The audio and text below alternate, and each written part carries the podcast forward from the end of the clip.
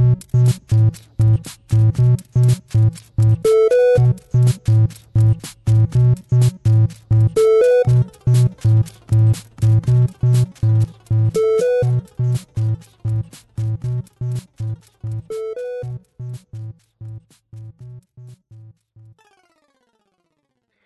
Hola, bienvenidas y bienvenidos a Pulsa Start. Soy Alejandro Marquino y ya sabéis que como últimamente está un poco parada la actualidad del mundo de los videojuegos, parece que los últimos meses han sido dos meses muy intensos de anuncios, de lanzamientos, de rumores, etc, etc. Ahora se ha calmado un poquito la cosa y como ya supondréis por el título del podcast, si habéis sido un poquitín observadores, hoy estoy otra vez muy bien acompañado. Y hoy es que estoy con mi amiga Xenia. ¿Qué tal estás? ¿Cómo estás? Que la he liado para, para grabar, tengo que decir. Bien, bien. Ahora que hemos superado ya lo de los micros y las webcams y todo, ya, ya bien.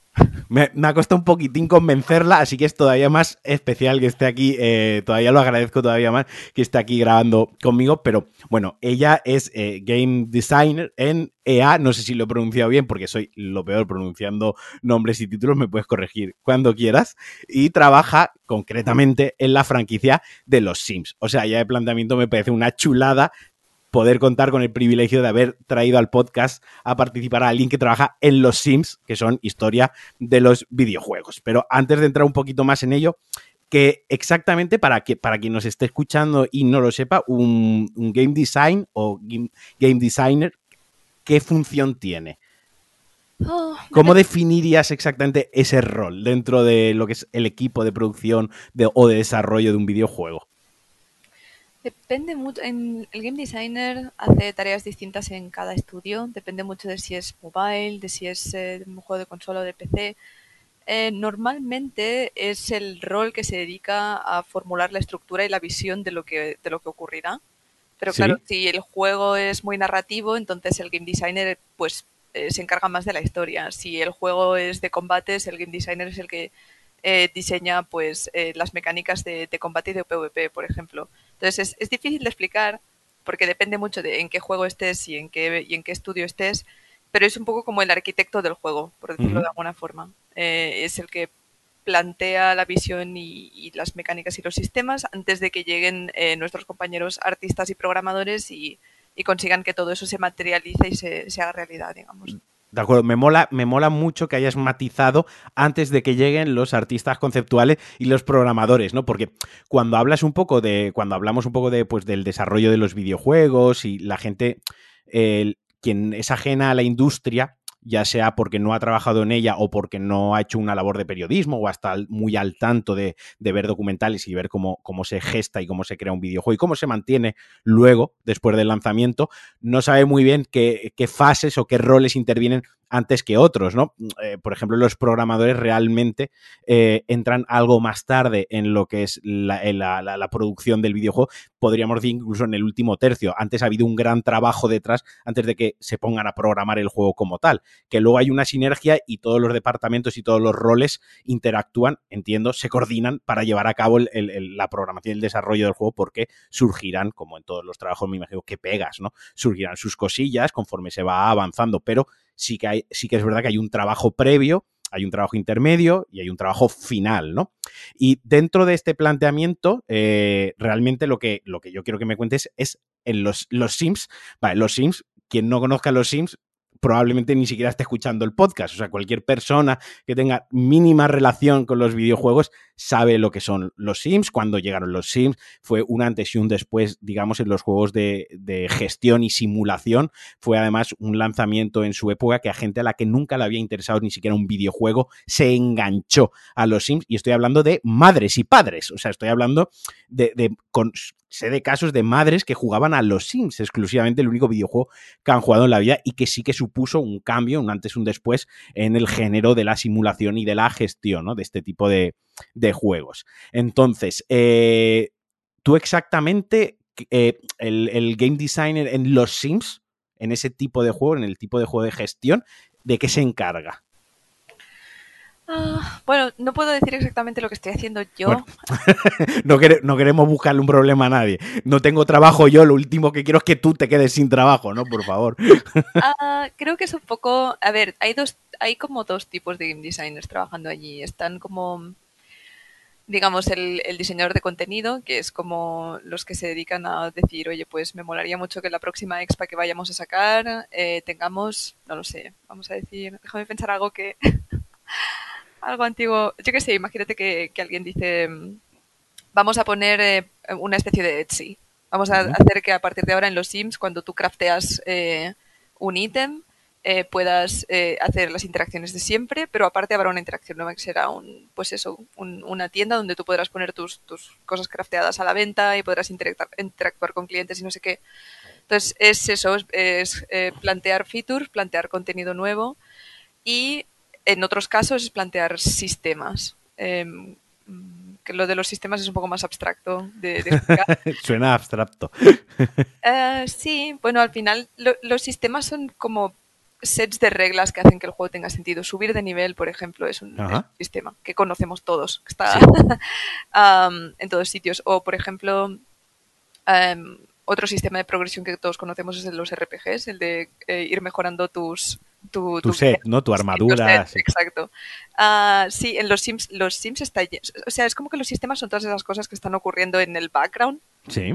que nadie ve, pero hacen como que Bueno, lo que al final crea el core jugable, ¿no? El- el- Mm. la, la naturaleza. Quiero decir, tú has puesto un ejemplo. Claro, que los Sims entiendo que es un poquitín más difícil de ver porque como dentro de los juegos de estrategia y gestión, los Sims tienen una personalidad tan peculiar, tan propia, no, no es comparable a los juegos de estrategia habituales, no es comparable a los juegos de gestión de parques, por ejemplo, pues que da igual que sea de hospital, que sea de un colegio, que sea de un montaña rusa. Al final, el core jugable de lo que es la gestión de empleados, dinero, satisfacción eh, y más de sigue estando ahí, aunque sea el Jurassic Park, por ejemplo, no, no discierne tanto del roller coaster Ticon. Los Sims sí que es algo más concreto, pero haciendo alusión al ejemplo del RPG, al final ese, esa subida de nivel, ese crafteo, ese descubrimiento de armas, esa mejor, mejora de armaduras y de habilidades, es lo que da el core y lo que es el núcleo de la jugabilidad de un RPG. Luego lo podrás vestir de Final Fantasy o, o lo podrás como vestir de puede Fallout, que o- sea, sí. de Fallout o de efecto de masa, pero tiene unas características, que luego hablaremos del efecto de masa, eh, pero tiene unas características comunes a todos, ¿no? Sí, sí, de hecho hay al final el revestimiento este del que tú hablas es lo que hace que mucha gente crea que los juegos son tan diferentes entre ellos y en verdad no lo son. No lo son. no lo son tantos. Eh, sistemas de progreso hay en todos sitios, incluso en los, incluso en los Sims hay sistemas de, de progreso dentro de, yo qué sé, de, de escoger una carrera y de llegar a, y de que te den ascensos hasta que llegas a- al nivel más alto, por ejemplo.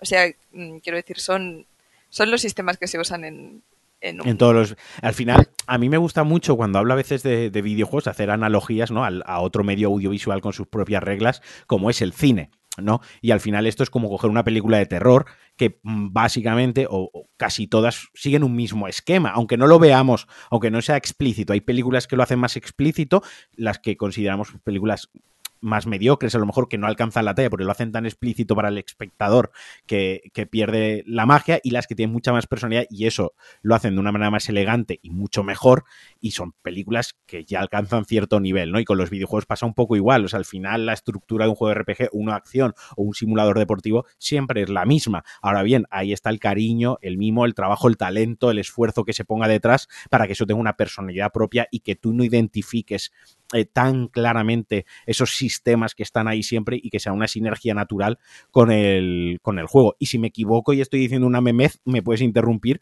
que la, prof la profesional eres tú. No, a lo mejor te no, dice no, una tontería aquí bárbara. Vas bien encaminado, vas bien encaminado. Sí que es cierto que se hace como, se hace mucha, ¿cómo se dice esto? Um, mucha investigación también sobre a qué público objetivo vamos, porque es decir, que al final sepamos que los sistemas de progreso le interesan a todo el mundo, incluso a las a las mamás, como dices tú, o a mi primo que tiene 13.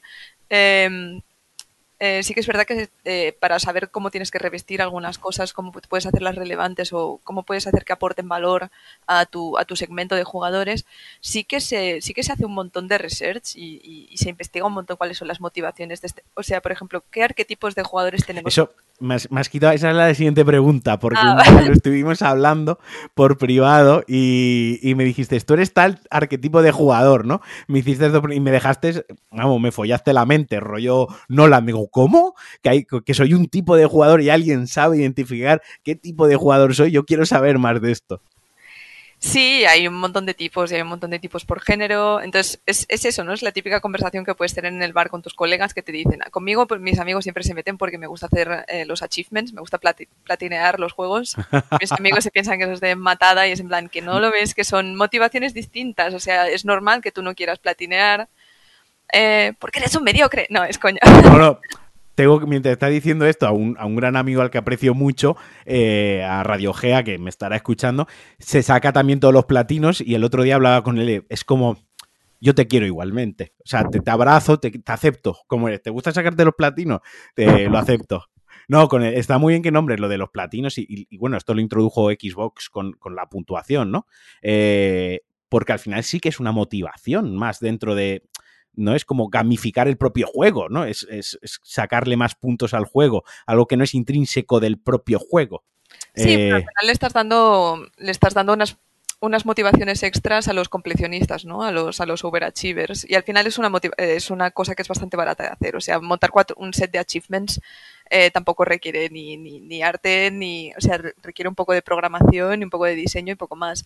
Eh, pero eh, lo, que, lo que intentaba decir, sorry, me voy por las ramas, eh, es que no lo que lo que el completionista a lo mejor y el y la, por ejemplo hay gente que es mucho más encarada al PvP solo les interesa un juego o sea alguien que se ponga a jugar al WoW en un servidor de estos donde solo puedes hacer PvE y quest o sea hay mucha gente que se muere de la depresión si le, si le planteas sí. esto no porque no pueden partirse la boca con los demás que es lo que realmente a ellos les gusta Uh -huh. eh, pero para mí las dos experiencias son válidas. Quiero decir, al final son dos, dos, arquetipos de jugador diferentes, se lo pasan bien cada uno a su manera y lo, lo, interesante de aquí es o que bien tu producto sea tan versátil que puedas hacer felices a, vamos a decir, tres o cuatro arquetipos distintos, que eso es bastante clave.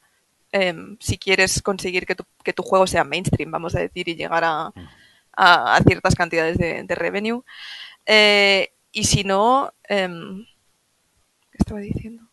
Que hay que llegar a muchos, que lo que tienes que intentar es eh, hacer que tu juego sea versátil sí. para que llegue a muchos, a muchos jugadores, ¿no? Que sea, si quieres, si ese es tu objetivo. A mí, yo por dentro estaba pensando, tiene toda la lógica, ¿no? Es, si quiero hacer un juego más personal, ¿no? Más íntimo, y me ha venido así a la cabeza juegos como el It, It Takes Two, ¿no? Que quizás no cumple digamos, el, el, ABC de lo que es un blockbuster triple A, uh -huh. de lo que se espera de la industria, pero no importa en pro de hacer una experiencia narrativa más íntima, no más independiente, porque ya tiene cierto apoyo detrás, pero sí algo muy que no te importa tanto la relevancia que pueda tener. Es más de autor. El, el, exacto, un videojuego más de autor, como el cine más de autor que incluso las productoras dicen, esta película la va a ver poca gente, pero bueno, este, esta persona nos ha hecho 10 exitazos, toma, aquí tienes 80 millones, haz tu película de autor, aunque no funcione igual de bien. ¿no? Y ni unas películas son mejores ni peores, igual que los videojuegos, ni que un videojuego sea para la masa, digamos, o sea, mainstream y lo jueguen millones de jugadores, no lo convierte ni mejor ni peor que ese indie intensito que no. lo, lo, lo conocías antes que nadie. O sea, no, no funciona así. Para nada, para nada. Si no, a mí, ya ves, a mí me encantaría poder, poder eh, participar en un proyecto así, pero, pero sí que es cierto que son más nicho justamente por eso, porque suelen dirigirse a, a un tipo de jugador solo.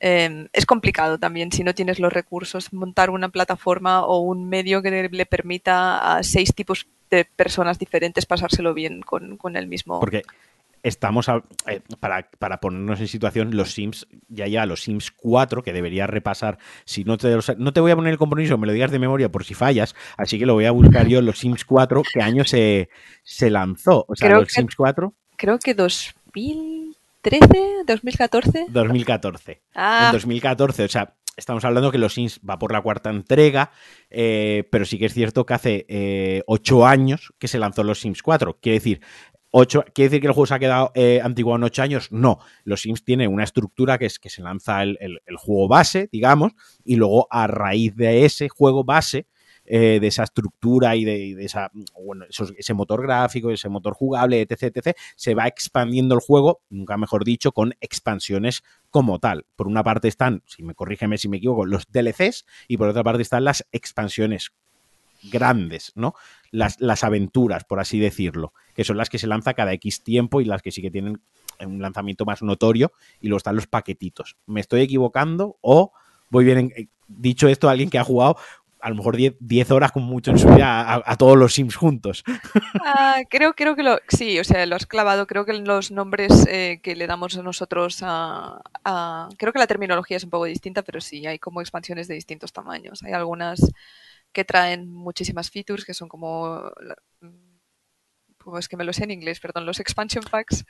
Eh, eh, y sí, luego hay otros como más pequeños que solo traen como, ítems y tal, que se llaman kits, pero bueno, es que yo qué sé, a lo mejor en español se llaman así y ni me he enterado. ¿eh? Yo siempre he hecho la, distinción en mi cabeza cuando lo he visto, lo, he visto como un DLC, el que era a lo mejor mesas y muebles, por así decirlo, y una expansión, por ejemplo, el de las bodas o el de las vacaciones o el de la granja, ¿no? Porque sí que expande el juego con suficiente cantidad de contenido para justificar tanto su lanzamiento como su estructura como su precio, ¿no? Eso es lo que para mí define, yo como, como, jugador, lo que define para mí la diferencia entre una expansión y un DLC a día de hoy. Hace 10 años, cuando se empezaron a, lanzar DLCs, todo era DLC, todo se encasilla con el DLC y a día de hoy tenemos DLC, expansión, tenemos incluso el término standalone, que es cuando se va a sacar una expansión suficientemente grande para funcionar como ella sola, pero no, no lo suficientemente grande por otra parte como para ser un juego como una secuela, como una segunda parte para justificar esa secuela. Entonces, la, siempre he hecho yo esa definición, o sea, esa distinción. Sea como fuere, al fin y al cabo, el point, the point donde estábamos era que Los Sims pues, se lanzó en 2014 y es un juego el que, en el que se van trabajando periódicamente con estas expansiones que alargan eh, la vida del título y no solo son narrativas o no solo son de, de, más casa, más muebles, más ítems, sino que también se trabaja sobre el motor gráfico con pequeñas mejoras y ajustes con cada versión del juego, ¿no? Eh, he dicho algo mal, ¿no? no sé si he dicho, lo he acertado o no, pero, pero vaya. lo, has acertado, sí, le vamos intentando mejorar la, performance también, em, porque claro, al final quieras que no, es un es un entorno al que no, paras, no paramos de añadir cosas. Entonces también llega un momento que eh, si el juego está procesando como 8.000 requests, ¿sabes? También hay que encontrar una manera de que no necesites un PC de la NASA para, para poder construirte una casita. Sí. Eh, sí, hay, hay, mejoras de performance. También vamos haciendo parches, también vamos haciendo parches em, y updates gratuitos. O sea, la gente que tiene el juego base eh, le, vamos poniendo también cosillas nuevas de tanto en tanto, aunque no tengan expansiones. Ahora, hablabas de, llegar a muchos tipos de jugadores, el otro día tú y yo hablábamos que yo me enteré, el otro día por primera vez, que yo puedo cumplir mi sueño de ser eh, interiorista, o sea, constructora interiorista, porque hay gente en los Sims que simplemente juega a construir y decorar eh, casas, apartamentos unifamiliares y complejos urbanísticos, ¿no? O sea, que los Sims no es solo, claro, yo me quedé estancado en los Sims 1 de, pues, me creo a mi sim eh, y intenta tener una vida de éxito la cual yo jamás alcanzaré, ¿no? Eh, transmito, plasmo mis frustraciones en el, en el, sim para que él tenga éxito cuando yo no lo tengo. Pero claro, eso ha evolucionado lo suficiente hasta el punto de que hay gente que, por ejemplo, eh, crea simplemente casas, las decora y las comparte, ¿no? Sí, de hecho a mí me encanta esta gente porque como a mí no me gusta construir casas, me bajo las de los demás. Eh, aparte está guay porque les puedes, eh, les puedes dar como mucho refuerzo positivo y dejarles mensajes en plan, cómo mola esto que has construido o te llevo siguiendo desde hace un año. Eh, les puedes hacer, o sea, dentro de la plataforma en sí. Sí, sí les puedes hacer follow, les puedes dar likes, eh, si, si, ves que han hecho como algo que, te ha encantado. Eh, pero siempre me instalo las casas de los demás porque yo no tengo paciencia. Eh, pero pero la, sí que tenemos un, arquetipo de jugadores que son los constructores, que son, ¡buah! O sea, usan la tool, usan la tool de construir de una forma que yo me siento amateur, ¿sabes? Y digo, no me puedo creer que yo trabaje en el título y no, no sepa hacer estos, no sé, estos tejados y estas cúpulas geodésicas locas, eh, no sé, mola un montón. Yo tengo que decir, lo anuncio aquí ahora, que cuando acabe la, mudanza y esté con el, con el nuevo despacho, me voy a hacer streamer de construir en los Sims. O sea, es un proyecto que me he planteado yo para este verano. Voy a hacer streams, eh, nunca he jugado los Sims, voy a empezar a construir casas con los Sims. No sabemos lo que puede salir de ahí. Yo le, pediría a la gente esté expectante, porque si sale algo, puede ser bueno o malo, pero algo, algo raro saldrá. Pero la verdad es que me flipó el concepto. Cuando me lo, me lo contaste, eh, me flipó. Que ya por ir resumiendo con los Sims y, demás, yo pienso en construir casas, pero ¿qué otro arquetipo de jugador hay? ¿Qué, qué, qué otras cosas se pueden jugar en los Sims?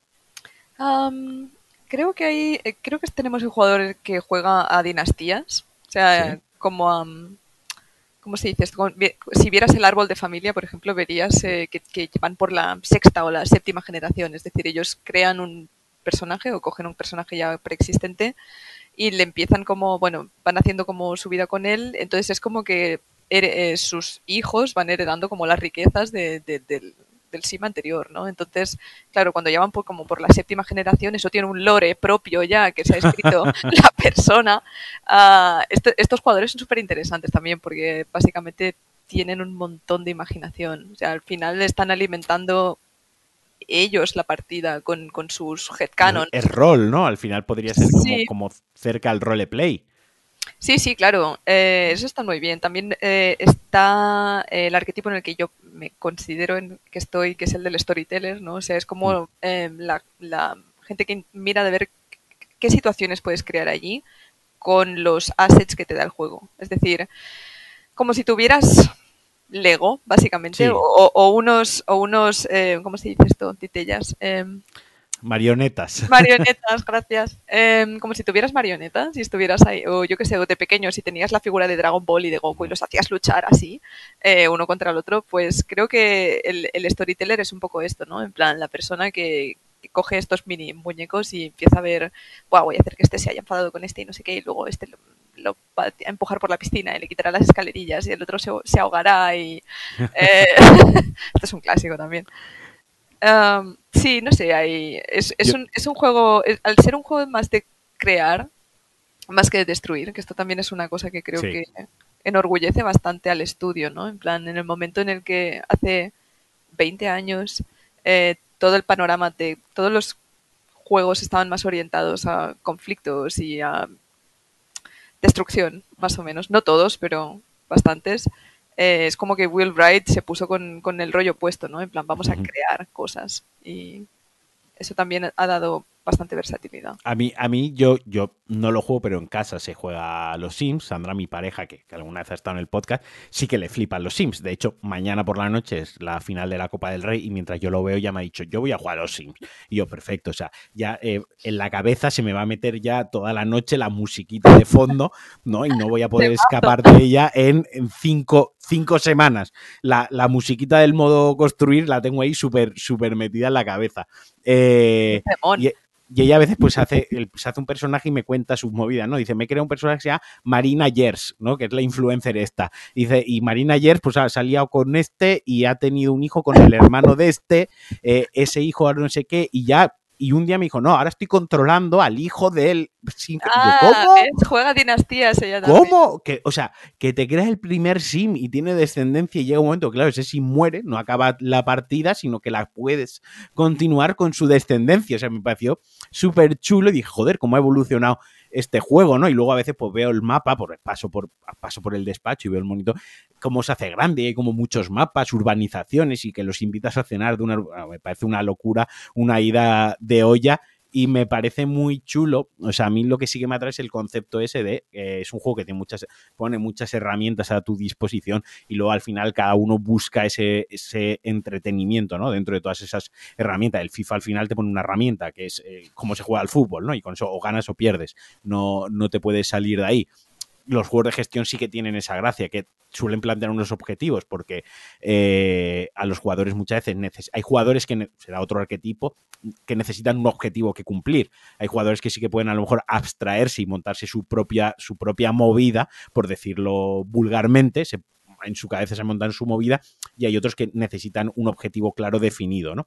Pero los juegos de gestión y los Sims en concreto, una cosa chula que sí que veo yo, aunque no sea jugador eh, ni del género ni del título habitual, es que ponen muchas herramientas a tu disposición para que juegues la partida que tú quieras jugar.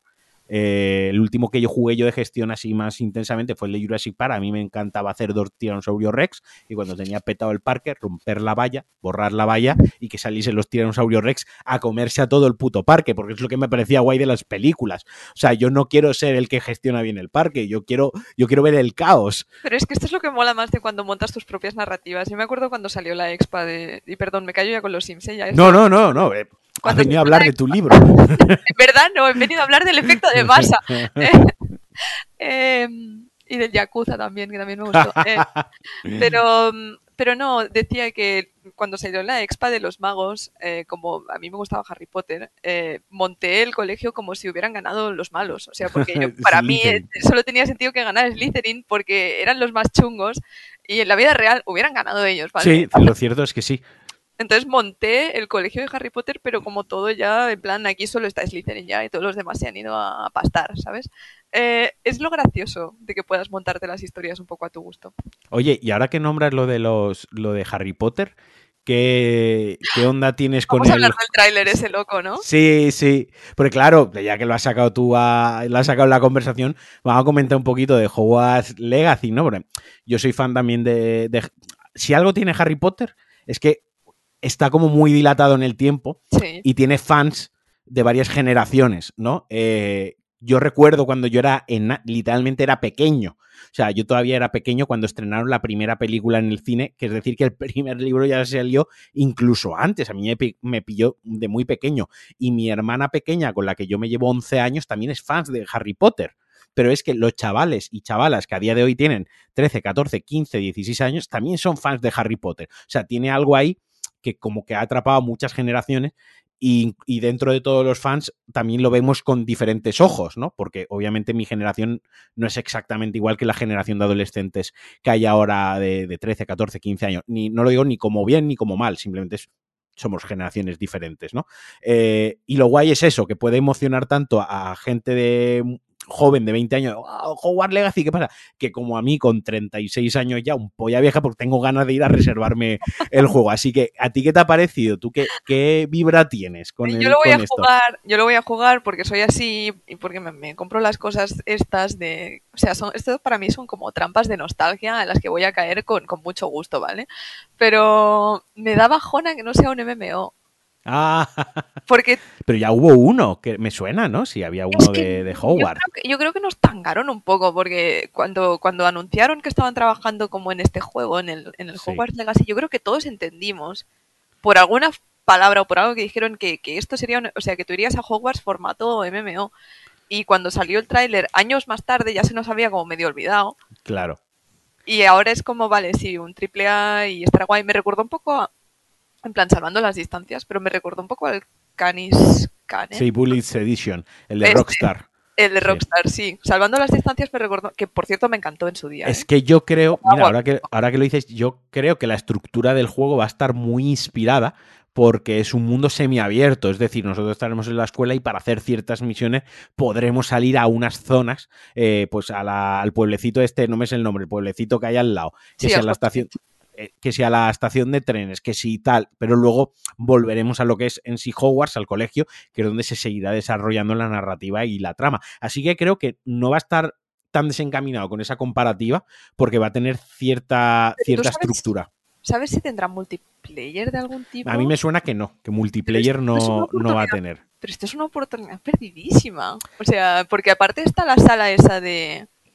Por ejemplo, si, si tú quisieras tener como una zona más de PvP, en plan, tú puedes tener multiplayer colaborativo y irte a hacer una cuesta ahí al bosque de Hagrid con tres compinches y tal, pero podrías montar incluso una zona de PvP, de PvP que sería cuando, cuando ellos se van a esa sala donde La cámara, la cámara de los lores. lores. Sí, los lores o algo así, no sé. Yo soy fatal con los números. Voy a buscar, mira, mientras lo hablamos, cámara, mira, los Harry requisitos o algo así. ¿no? Potter, eh, cámara Harry Potter, estoy poniendo eh, secreta. Esto es la peor búsqueda. Ah, no, y me sale la película, soy lo peor. No sé cómo se llama la. Bueno, la, la habitación esa que se esa, adapta la a del lo que- muro. sí, a lo La que, que aparece cuando la necesitas. eso es. Eh, y allí practican ellos eh, defensa contra las artes oscuras y no sé qué, y hacen como mini duelos de práctica y tal. O sea, es que, jo, lo veo como una oportunidad súper perdida. Me, me encantaría poder ir ahí con jugar con colegas a esto, ¿sabes?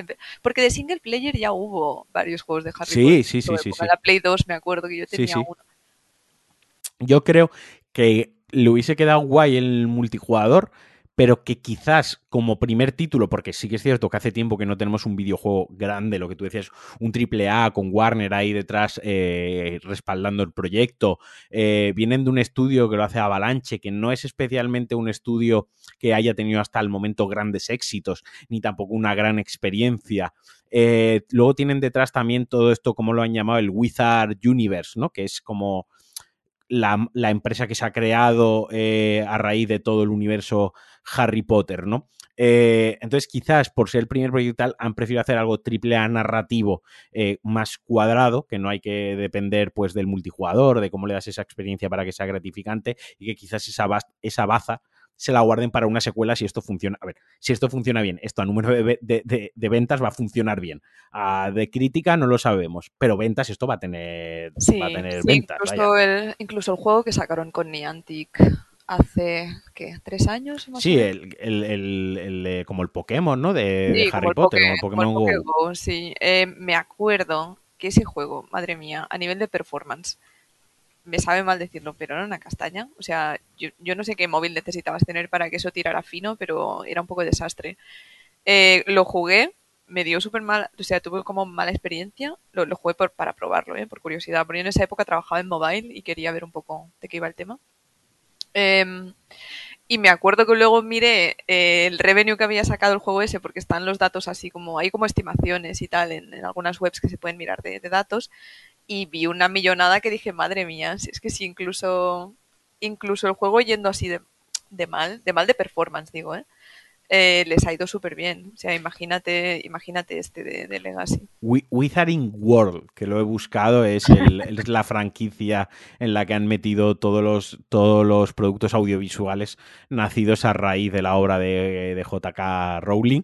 Eh, esto va a ser un éxito de ventas, quiero decir, esto solo por la fanbase que tiene eh, se va a vender solo. Esto como si cuando sacan un Battlefront, cuando sacan un juego de Star Wars, luego el juego de Star Wars puede estar mejor o peor, ya se ha visto con, con Battlefront 2, por ejemplo, era bastante más flojo que el primero, aunque tenía un modo historia.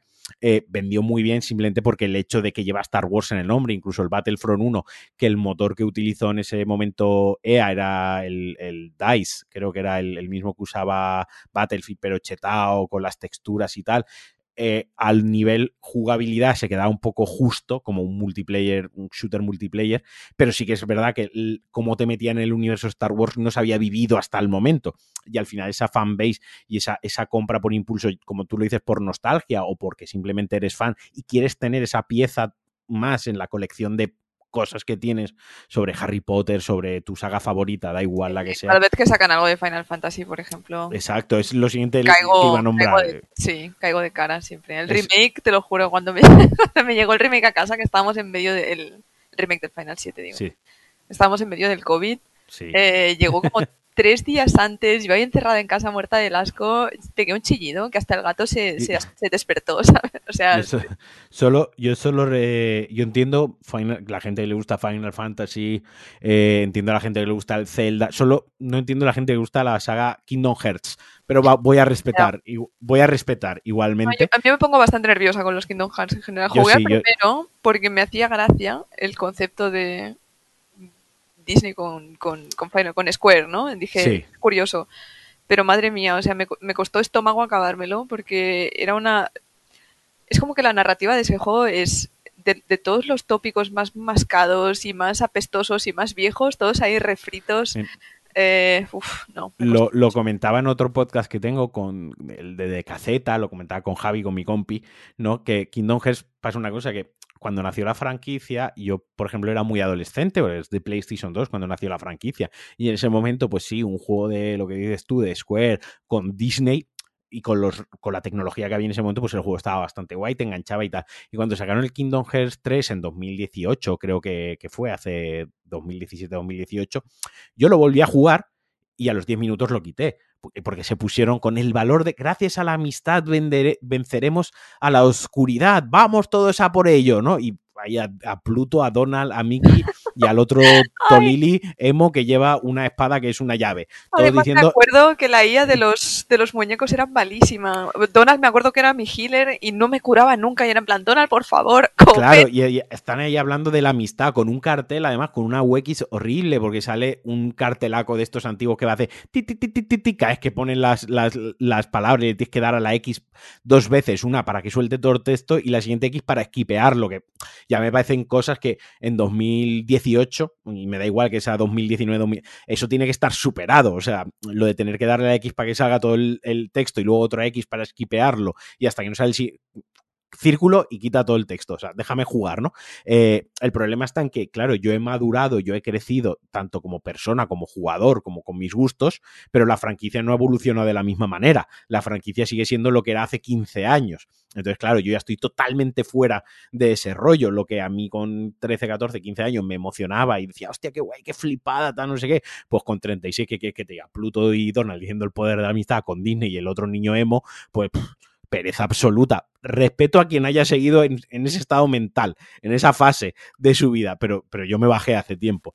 El tema es que creo que el, que el que está en ese estado mental para siempre es Nomura que es el, señor que anda detrás de, todo, de todos estos, que el señor este, que alguien le quite la Wacom ya, o sea, bueno, Wacom no creo que, la use él para trabajar, pero como que es un señor de 50 años o, más eh, obsesionado con estas cosas eh, emo extrañas eh, y, en cada cosa que toca este hombre, viene como. Eh, de hecho, en el remake sale un puto sin corazón del Kingdom Hearts eh, al final de todo y hacen como el rollo este de oscuridad y destino y tal, y yo pensando, maldito Nomura, ¿por qué no te quedas en tu casa? Deja de tocar cosas. Hace el emo mal, ¿no? Porque es el emo eh, asiático japonés occidental, ¿no? Coge como elementos occidentales, se los mete al personaje y todo con ese rollito emo y al final queda para mí algo desastroso. Porque, por ejemplo, tú coges eh, Final Fantasy y todos los personajes tienen como una mucha personalidad, ¿no? Eh, y de un fan de fantasía a otro hay mucho cambio. Además, eh, ese, ese, ese rito más emo, maduro, entre comillas, ya lo vimos con Final Fantasy XV, ¿no? Este que empezaba con... No me gustó nada. Pues ese es el, ese junto al remake el 7 Remix son los únicos dos que me gustan a mí. Eh, pero claro, porque son los Final Fantasy menos parecidos al corte clásico de un Final Fantasy. Tiene algo más de acción, ¿no? A mí es que el combate por turnos, por ejemplo, es una cosa que me... Que me... Ah, no, no, el combate, el combate del 15 y del 7 Remake estaba genial. De hecho, el, rediseño del combate del remake es de lo, es de lo mejor del remake. O sea, con mucha diferencia. Estaba muy bien hecho a mí que no me gusta el combate por turnos, a mí que no me gusta el combate por turnos, el hecho que cambias en el sistema de combate es lo que, lo que me atrajo de la franquicia. Por eso probé precisamente el 15 y por eso precisamente luego me compré el 7 remake. Y por eso ya quiero, tengo ganas ahora sí de que saquen el, el siguiente, porque han cambiado pues el core en la base jugable, que ya no es por turnos, que a mí ya, ya te digo, es una cosa que a mí pues no me gusta. Por ejemplo, el otro día estuve jugando Altinas Chiquitinas, eh, que emula una partida de rol, eso está muy chulo. Eh, una partida de rol clásico entonces, cuando estás en lo que sería el tablero, tú te vas moviendo y surgen eh, combates aleatorios, ¿no? Surgen combates que se que tiene una mecánica, es que le das al de golpe, el de golpe físico, ¿no? A R3, creo que es lo que sería el ataque de mano. Y si lo das en el momento exacto, pues te saltas el. No hay un, ese combate ya no existe, ¿no? Como que lo has evitado, lo has ganado antes de que, de que empiece por suerte se pueden evitar, porque si me obligasen a cada vez que fui por las zarzas, me saltase un bandido y me metiesen a pegar metiditos con el bandido, la tercera vez, ok, pero la sexta vez estaría hasta las narices de que me fuesen interrumpiendo. Pero entiendo que hay gente que le gusta precisamente ese combate por turnos y esas interrupciones. Eh, pero bueno, ya nos hemos ido por la rama y ya estamos hablando aquí del Tina Chiquitina y su combate por turnos que se puede igual, Igual creo que nunca he escogido jugar o no jugar un Final Fantasy por el combate. ¿eh? O sea, es algo que siempre, para mí siempre ha sido secundario. o sea, de nuevo te digo que el, combate del remake me pareció espectacular porque mezclaban action RPG con un poco de... Es decir, había un poco de turno todavía. Sí, porque podías paralizar el tiempo. Sí, también cómo generabas las skills y cómo las tirabas también recordaba un poco como al antiguo eh, sistema de turnos, con lo cual dije, vale, han hecho un híbrido aquí intentando hacer feliz a, a todos y se han salido con la suya pero creo que nunca he decidido jugar o no jugar un final por cómo era el combate. Es como que siempre me ha interesado más la historia. Eh, sí. y el combate, me, el combate me lo como este como este. en plan, mira, si tengo que pasar por los turnos, pues vale. Y si tengo que hacer que Donald me cure, pues me aguanto, ¿sabes? Supongo que es un poco lo que pasa, oye, ya otra pirueta, con los Resident Evil, ¿no? Al final está quien le pone un Resident Evil en primera persona y entra súper bien. Hay quien le pone un Resident Evil en tercera persona donde el personaje se tiene que parar para disparar y le entra bien. Y que le ponen los remakes que ya pueden en tercera persona andar y apuntar y disparar a la vez y también le entra bien. Y luego estará el que le pongan lo que le pongan, le entra porque al final es un Resident Evil y lo que quieres con lo que le flipa es la, otra vez la japonesada extrema que se le va la que llegado a cierto punto se le va la pinza, ¿no? O, o por ejemplo, a mí me encantan mucho los Devin McCray, a nivel historia, eso es una ida de, O sea, no tiene ningún putísimo sentido. Es una macarrada. A mí, precisamente, me gusta Dave McCray porque puedes coger una moto y atizarle a los. y hacer combos y puntuación. Al final no deja de ser un arcade de puntuación, de refinar tu combate hasta que cada vez consigues una puntuación mejor. Eh, pero en plan macarra, ¿no? En plan japonesada loca de coger una moto con una sierra en la rueda, pegarle al enemigo en el aire y luego tirarlo al suelo y clavarle una espada. Pues, bueno, no tiene ningún sentido, pero me los como los, los Devin McCray independientemente de la historia. a mí me pasa al revés con los Devin McCray. Me da igual la historia y me da igual si llevo a Dante, si llevo a Virgil o si llevo al personaje que se han inventado de turno para este Devin McCray. Me da exactamente igual porque yo lo que disfruto es la mecánica del hack and slash y la mecánica de, del beat'em up que tiene, ¿no? De, ir sacando puntuaciones con el, con el combate. Pero vaya, eh, no sé. ¿Qué nos queda? ¿Qué tenemos por ahí? ¿Cómo llevas el efecto de masa? Porque te has enganchado fuerte. Sí, eh, sí, porque tengo una lista como de juegos mm, ultra clásicos que no había jugado nunca. Efecto de masa estaba allí. Em, nunca tengo tiempo porque como soy de platinear, eh, le meto tantas horas a... O sea, cuando, cuando me cae en las manos un Fallout o, o un Skyrim o alguna movida así de 300 mm. horas fácil, claro, pierdo tanto tiempo ahí que yo a lo mejor puedo jugar en un año que 5 o 6 títulos. Es que, no sé, tengo colegas que se juegan como 20 juegos al año les pregunto cómo lo hacen. Em, pero sí, me, me, me, pillé el Legendary cuando entré en EA y la verdad voy por el 2, me está molando bastante. Yo espero que, perdona, yo espero que no te haya molestado como es de EA, que haya dicho que el Battlefront 2 salió un poco pocho. A ver si ahora me van a cancelar en EA. Yo no he dicho, nada. Yo solo escucho. Yo solo escucho tus opiniones.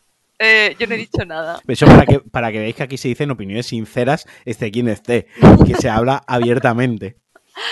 Ah, bueno, lo del que te cayó el. Te pillaste la, la, te pillaste la Legendary, lo tenías pendiente. Tengo que decir que yo, como tú, también me pillé la Legendary, no porque entrase en EA, ojalá, yo me la compré cuando salió porque no había jugado los Mass Effect y dije, oye, esto es una excusa cojonuda para, para jugarlos, más allá del apartado técnico que hayan envejecido mejor o peor, o lo que decía la gente, es que esto es un refrito que te lo vuelven a vender entre ya, pero es que para los que no lo hemos jugado en el momento, esto es muy cómodo porque voy, suelto 50, 60 euros, me llevo una caja con los tres juegos y me olvido de historias.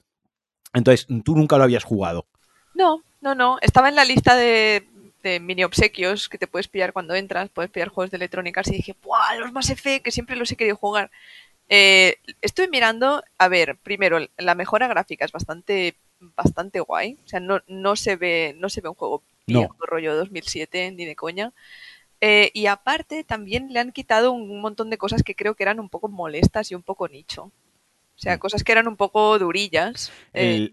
para, para poner en contexto, quien, quien no lo haya probado, eh, quizás el juego que mejor se al que mejor le sienta esta remasterización y este cambio es al primero de todos, obviamente. Primero por, porque eh, hay un salto muy cualitativo del 1 al 2. Eh, se nota primero en el presupuesto que, se destinó, que tuvo BioWare para el 1 y que tuvo BioWare para el 2, porque el 1 fue un, éxito. También porque el 2 iba a ser multiplataforma, porque en, su origen el 1 fue exclusivo eh, de 360 entonces sí que hay un, el, que más ha notado el cambio es el 1, ¿no? Por, por ese lavado de cara que le han hecho, que para mi opinión lo que le faltaba simplemente al lavado de cara era las animaciones también, que eso sí que se sienten animaciones de, ese momento. También entiendo que reanimar eh, todo un juego eh, conlleva un gasto muy grande y los estudios, tú lo sabrás mejor que yo, pero esto al final se hace un estudio y se dice, a ver, ¿esto qué, qué, qué objetivos de venta o qué previsión de ventas tiene? Tanto, ¿cuánto cuesta volver a animar o a contratar animadores, hacer capturas de movimiento? Tanto no, no compensa. Pues vamos a trabajar las texturas, resolución, estabilidad de los, del motor gráfico, etc. Y luego se le introdujeron algunos cambios, que esto sí que es lo importante, en el sistema de combate, que era muy tosco originalmente, y aquí lo que han cogido es el 3, básicamente el sistema de combate del 3, eh, un poco lo que hicieron con los Metro Redux, eh, coger el combate del 3 y adaptarlo al 2 y adaptarlo al 1. Eso sí que es lo que hace que el juego se sienta fresco. Eso es lo que hace que el juego no se sienta viejo jugablemente y luego está la otra parte que es la historia. Bueno, la historia no la han cambiado. No, no, por eso, por eso digo que han cambiado lo que han tenido que cambiar porque luego está la parte importante. Para mí, la que yo me quedo que es con la historia, es la parte importante, ¿no? Lo, otro es lo superficial. Sí, sí. Eh, la historia, a ver, eh, la verdad es que estoy flipando con algunas cosas. Ya, ahora vengo aquí con mis feminismos y con mis movidas raras. pero estuve flipando bastante con que un juego de 2007 eh, sea tan woke. O sea, porque ahora se lleva un montón esto. Eh, muchas empresas, incluso a día de hoy, del 2022, ya lo están ejecutando un poco mal todavía. Como, como, como sí.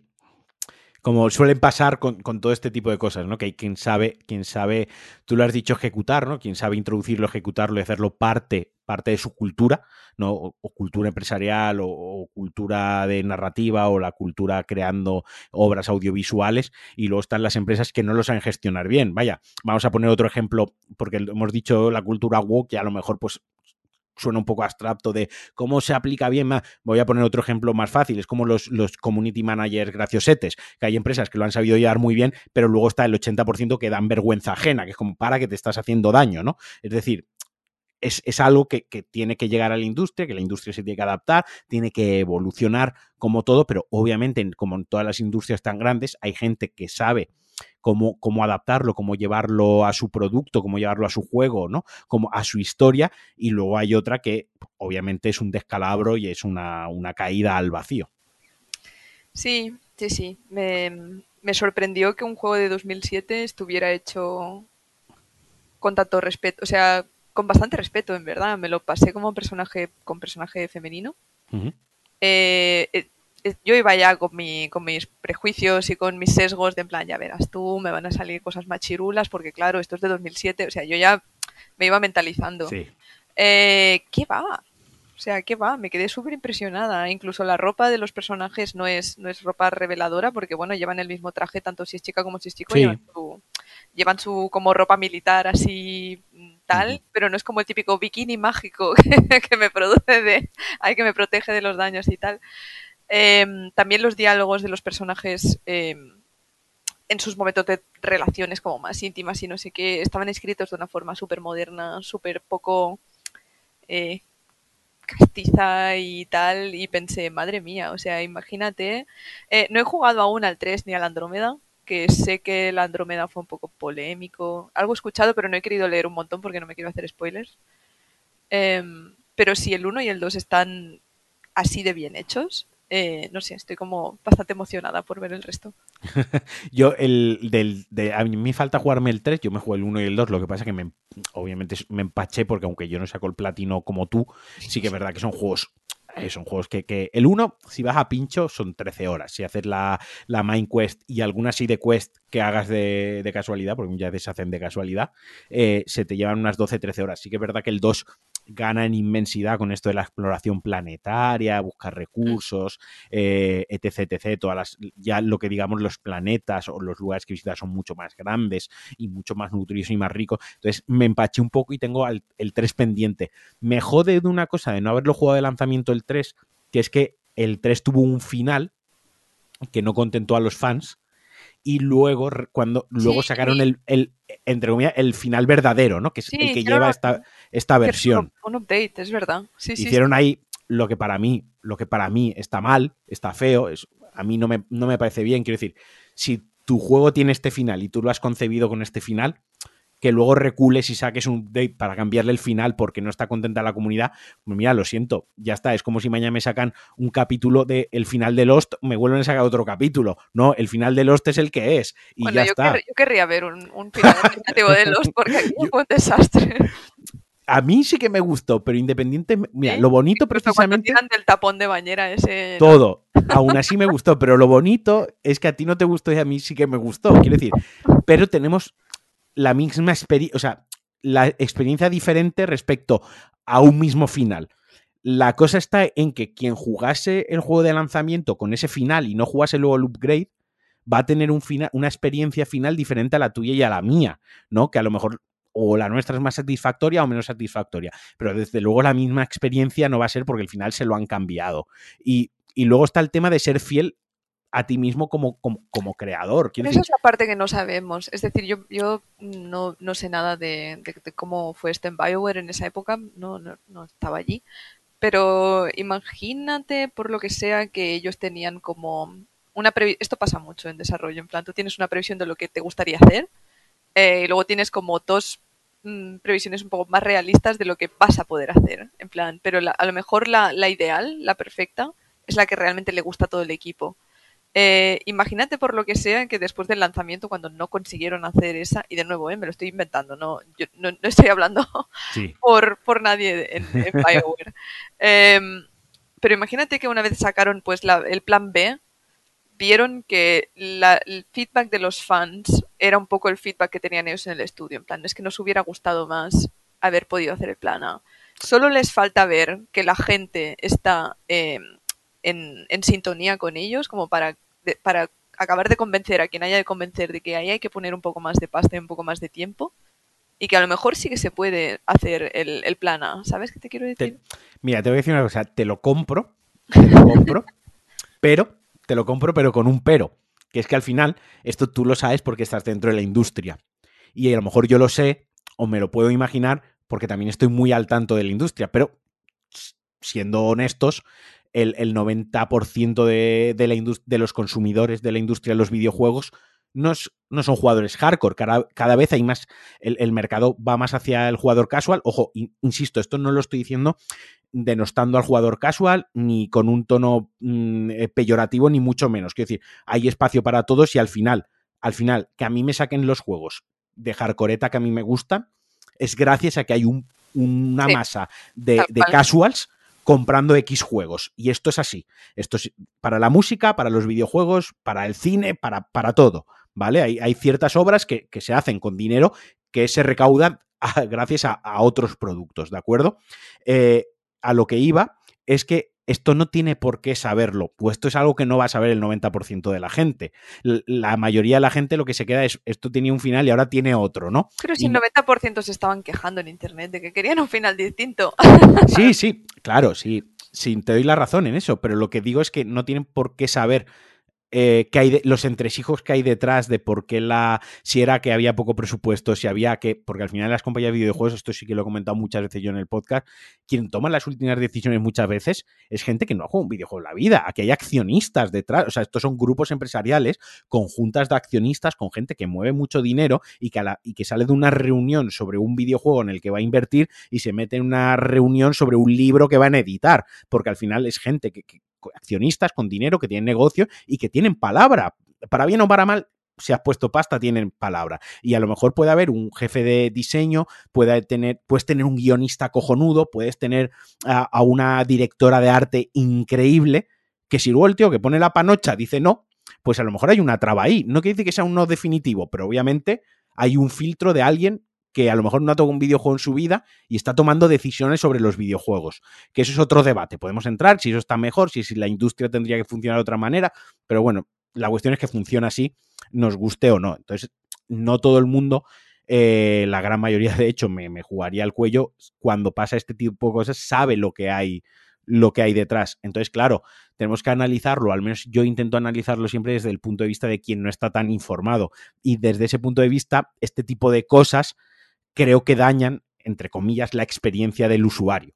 Eh, aunque luego contentes al 90% de los fans porque le has sacado el final, pero también habrá mucha gente que no tenga ni, ni, puñetera idea, que se pasó el juego, lo dejó ahí y no han visto el final bueno, por ejemplo, ¿no? Eh, y, esto ya ahora sí que lo digo yo como fan, es un poco con lo del Metal Gear Solid 5 hijos de puta, los de Konami, ¿no? O sea, que no le dejaron acabar el juego al puto Kojima. Eh, y yo tengo Metal Gear Solid 5 que literalmente el final del juego viene en el DVD de extra con la cinemática que era el tercer capítulo del juego. Y mira la cinemática sin acabar, o sea, con cosas sin textura o sin fondo. No es como, como la, el primer storyboard que, que, llevan ya a digital, ¿no? El primer render que hace para, para ver.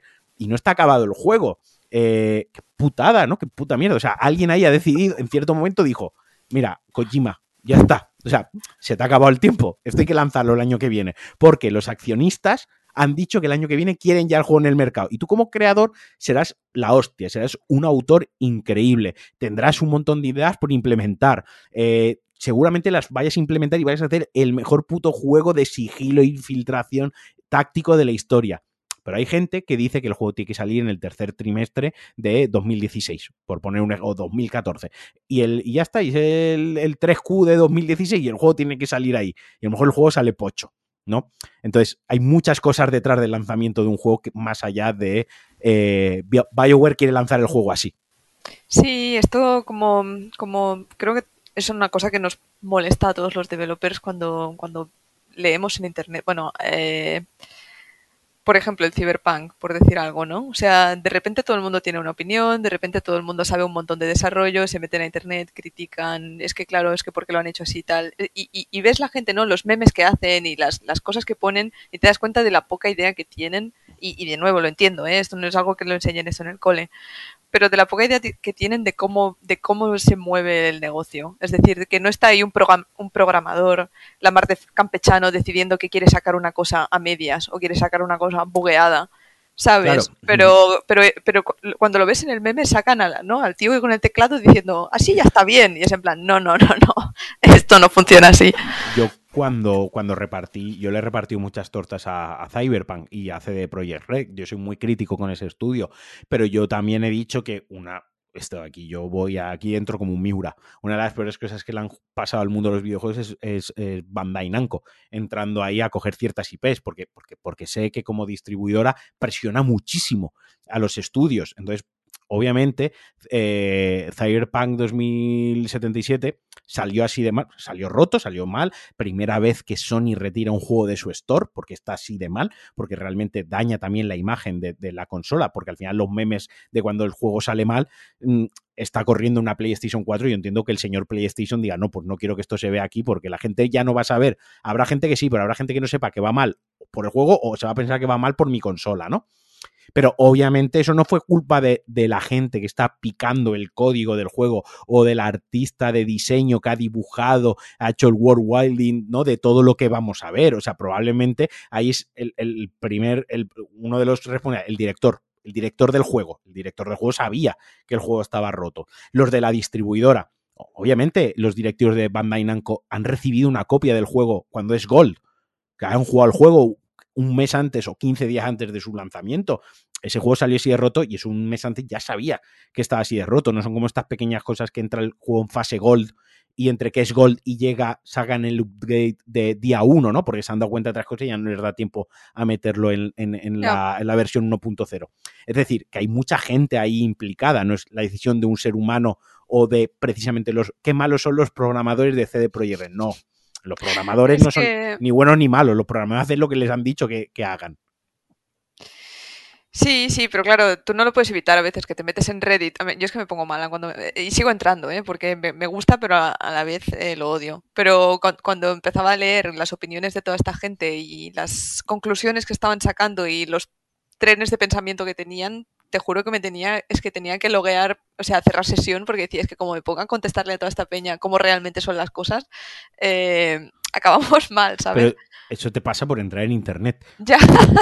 o sea, hace tiempo que yo tomé una máxima, que es que en internet lo que leo son opiniones opiniones de gente que ni siquiera conozco. Así que esa es tu opinión, eh, don, no sé, don Pepe 69 Coca-Cola, ¿sabes? De que a lo mejor don Pepe 69 de Coca-Cola es de un pueblo de Extremadura y no ha salido de ahí y solo se relaciona con tres amigos y no sabe nada del mundo, ya no de videojuegos, del mundo en general, va ahí y vierte su mierda. Lo mejor es no hacer caso a las opiniones, eh, porque si no, no vives. Eh, sí, sí, no, tienes razón. Culpa mía por entrar en Reddit. es, un poco, es un poco victim blaming. Culpa tuya por leerlo. No, no, pero lo entiendo, lo entiendo. Sí, hay mucha. Es un pozo, es un pozo. De, hecho, la, el, mundo de los, la comunidad de los videojuegos, la comunidad de los videojuegos es bastante tóxica en general. Y eso, y, eso que está cambiando ahora. Y yo sí que estoy viendo un cambio de generalizado de tendencia. Antes había muchísimo más, más hate y había muchísima más Billy pese a la mucha que siga habiendo, pese a la mucha que siga habiendo, pero los fans de los videojuegos, cógelos con pinzas, es para darles de comer aparte. También es un poco depende de, de dónde te metas, porque no es lo mismo meterse en, en el, yo que sé, en el subreddit de Fortnite que en el subreddit de Stardew Valley.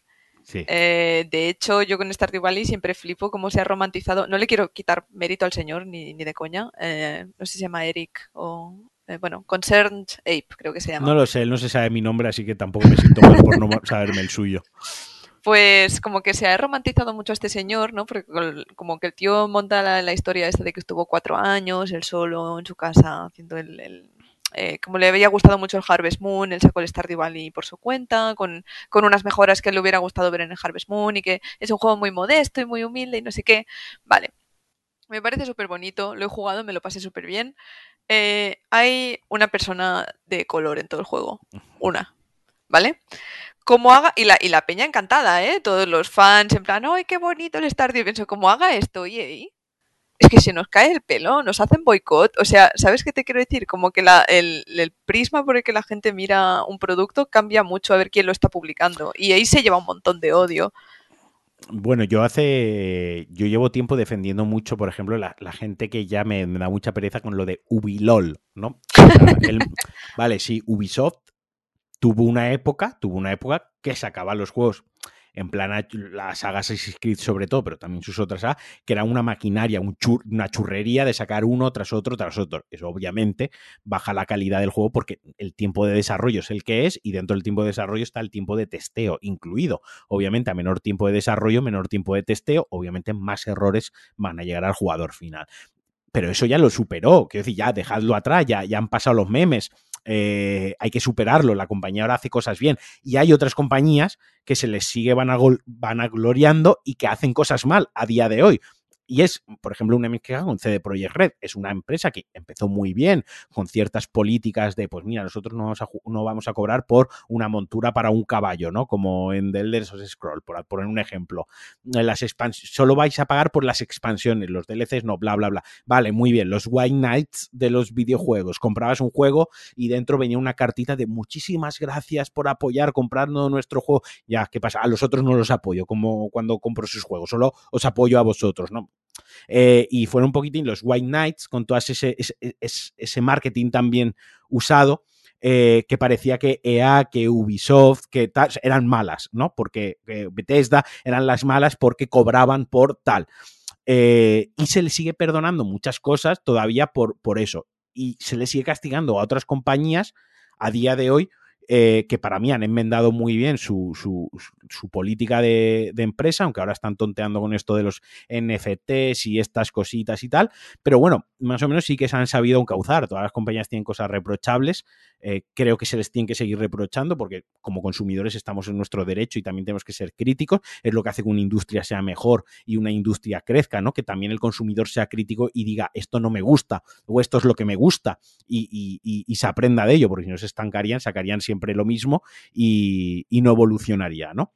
Eh, pero sí que creo que hay ciertas, lo que tú dices, se construyen ciertos mensajes alrededor de ciertos juegos a los que se les perdonan ciertas cosas que a otros juegos y a otras compañías quizás no se les perdonaría o se les castigaría porque son mucho más mediáticas, mueven mucho más dinero, tienen mucha más mm, fanbase, tú, porque tú nombras Stardew Valley, me juego el cuello que hay muchísimos jugadores que ni siquiera han oído hablar del Stardew Valley. Ya, no, sí, sí, lo sé. Solo que, como decías que las comunidades son, son de gaming son un poco tóxicas y, te doy la razón, pero que a veces flipo, ¿no? Cuando entro en, algunas que son así un poco más, lo que decía, juegos un poco más de construir o de historia en vez de, en vez de ser más competitivos.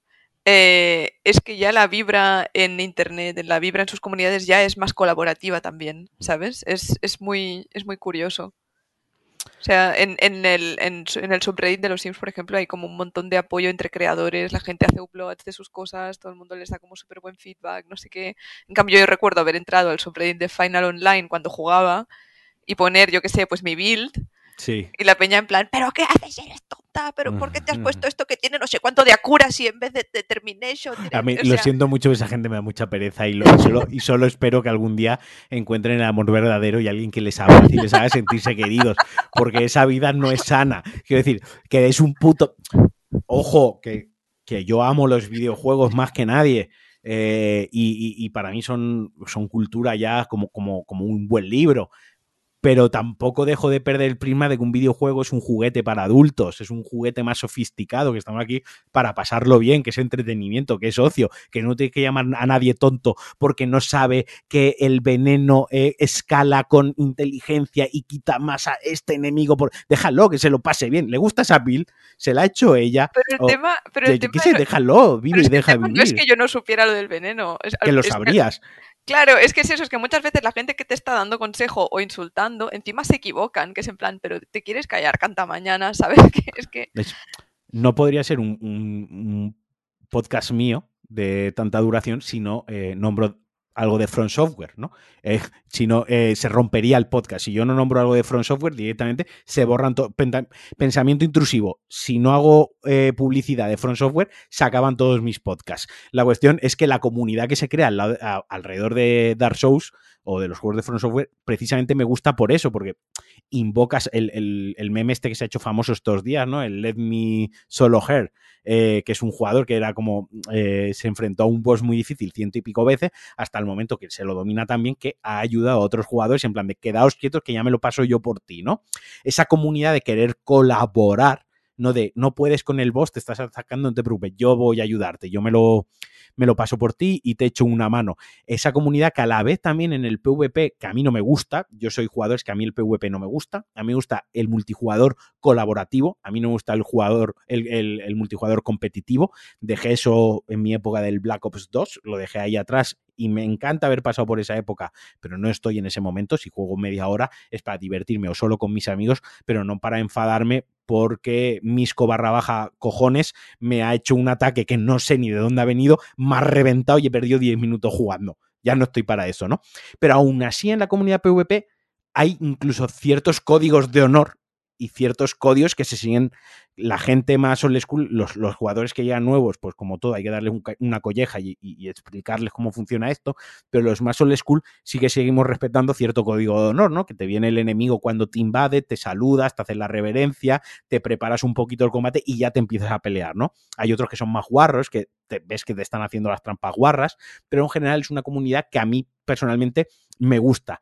Pero también me he encontrado gente como tú de la de llevo esta build y, pero ¿por qué llevas eso que no sé qué? Pues mira, porque me gusta, ¿no? Porque a mí, me gusta el fashion soul, a mí me gusta que mi personaje vaya niquelado, que sí, que el casco, el, el, casco de no sé qué me da una stat que me escala mejor, sí, pero es que, que ese casco es muy feo. Lo siento, póntelo tú si quieres. O sea, si te pones un casco feo es que más fea es tu cara, ¿no? Eh, no, pero, a mí me gusta el fashion soul, a mí me gusta ya el personaje rechulón y refacherito, ¿no? Pero bueno, no sé si quieres comentar algo, Maya. Nos hemos, nos hemos enrollado al final una hora. Tú que decías, no sé qué tal. Mira, pues una hora hemos estado sin darnos cuenta. Sí, sí, sí. No sé si quieres, eh, desde este altavoz eh, humilde, pero, pero que tengo, decir algo más o se te ha quedado algo en el tintero. Ah, no, no, la verdad es que es viernes por la tarde y me quiero ir a beber una caña. te apoyo totalmente en esa decisión y en ese plan. Pues nada, te voy a, te voy a dejar que vayas a tomarte tu caña. Te voy a agradecer que hayas sacado este ratito, que más que por sacar el propio ratito es por haberte animado a, a grabar. Así que te lo agradezco de, corazón que hayas pasado un ratito por aquí, que va a gustar mucho y seguro que es muy interesante y mucha gente desconoce cosas que hemos hablado sobre todo al principio del podcast. Y como siempre, agradecer a, toda la gente que ha llegado hasta este punto. Como siempre, recordaos que me podéis apoyar en patreon.com barra Alejandro. Siempre que alguien se hace mecenas eh, me da una alegría enorme y podéis entrar al grupo de Telegram a formar parte de la comunidad, que hay gente muy guay todo el día hablando de videojuegos, ahora probando la Steam Deck y demás. Y como siempre también pediros valoraciones, cinco estrellitas en vuestra app de podcast favorita. Dejadme algún comentario que también me hace ilusión. Le podéis enseñar el podcast a vuestro primo pequeño, a vuestra abuela la que juega a los Sims, o a vuestro cuñado al que, el que no os cae bien, en plan, pues que escuchen al pesado este. Como siempre, os mando un besazo, os mando un abrazo muy fuerte y adiós. Thank